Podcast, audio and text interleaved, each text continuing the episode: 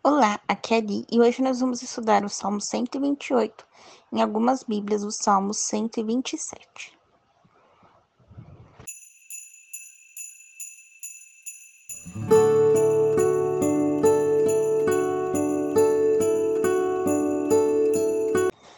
Bem-vindos aos Novenáticos e hoje nós vamos estudar o Salmo 128, em algumas Bíblias o Salmo 127.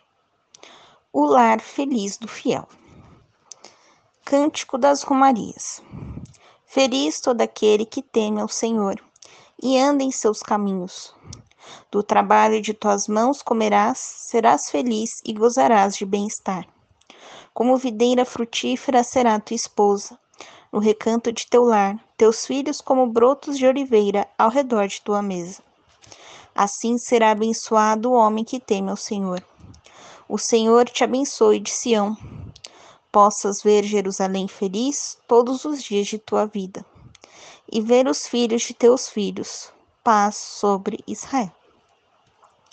Muito bem, esse é o salmo né, da liturgia do domingo, dia 26, que é a comemoração da festa da Sagrada Família. Esse cântico é considerado um, esse salmo é considerado o cântico das romarias, né? Então a gente já Acho que eu já comentei aqui que os judeus tinham o costume de ir até Jerusalém três vezes ao ano, na Páscoa, no Pentecostes e na festa da colheita, que era ali mais ou menos entre setembro e outubro, né?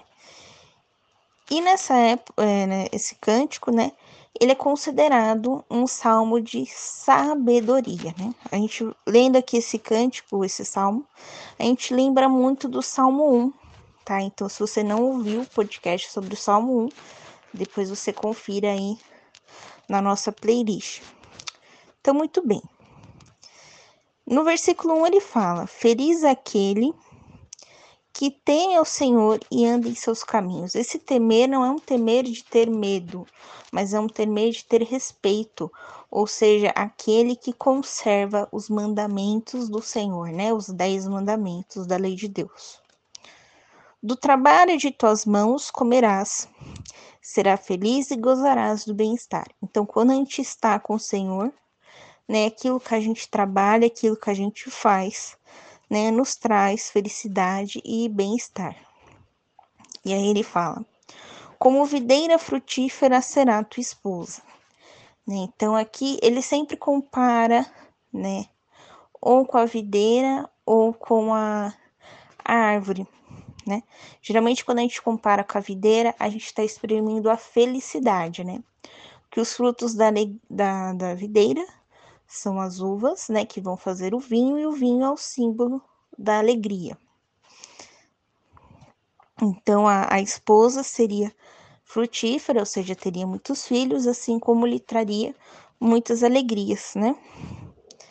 E ele fala: teus filhos como brotos de oliveira, né? Então, a oliveira é que faz o azeite, né? O azeite é na base, né, para eles poderem fazer é, o pão, né, cozinhar algum alimento, né? Eles faziam com azeite porque naquela região tinha muitas oliveiras, né? E com o azeite também, eles faziam as velas do templo. Então, bem, depois a gente fala, né, do, do azeite e das velas, enfim. Assim será abençoado o homem que teme ao Senhor então, aquele que respeita o Senhor, ele vai ter tudo o que ele precisa: comida, filhos, casa, né, alegria. Mas isso não significa que ele não passará por problemas. Porém, quando ele está com o Senhor, né, ele consegue atravessar esses problemas com sabedoria, né? Lembrando aqui que este é um salmo de sabedoria. O Senhor te abençoe de Sião. Então, Sião é o, o Monte Moriá, é o monte onde Abraão teria levado Isaac né, para ser sacrificado, e não foi. Né? Então lá. Pera. Não. é, não, tá certo. Eu confundo o Sião com o Sinai. Não, mas tá certo. E lá é, ele teria escutado o Senhor. E ele teria ali, então, é... Então, de Sião, né, que o Senhor venha e fale com você, que o Senhor te abençoe, assim como ele abençoou Abraão e fez uma aliança com Abraão. Possas ver Jerusalém feliz todos os dias de tua vida, né? Então, muitas vezes, quando a gente fala de Sião, né, os filhos de Sião é os filhos de Israel. E aqui Jerusalém, né, é o centro de Israel, é onde está o templo. Pera. Se o Salomão já construiu o templo, né, que eu não sei de quando é esse salmo. Mas enfim, vamos lá. E ver os filhos de teus filhos, paz sobre Israel. Então aqui Deus está, né, nesses últimos aqui ele está é, continuando a, a profecia de Abraão, que ele teria muitos filhos, assim como as estrelas do céu, né? Então, o povo de Israel será numeroso e faz várias promessas ao povo de Israel, porém, sempre lembrando, né, que esse é um salmo de sabedoria.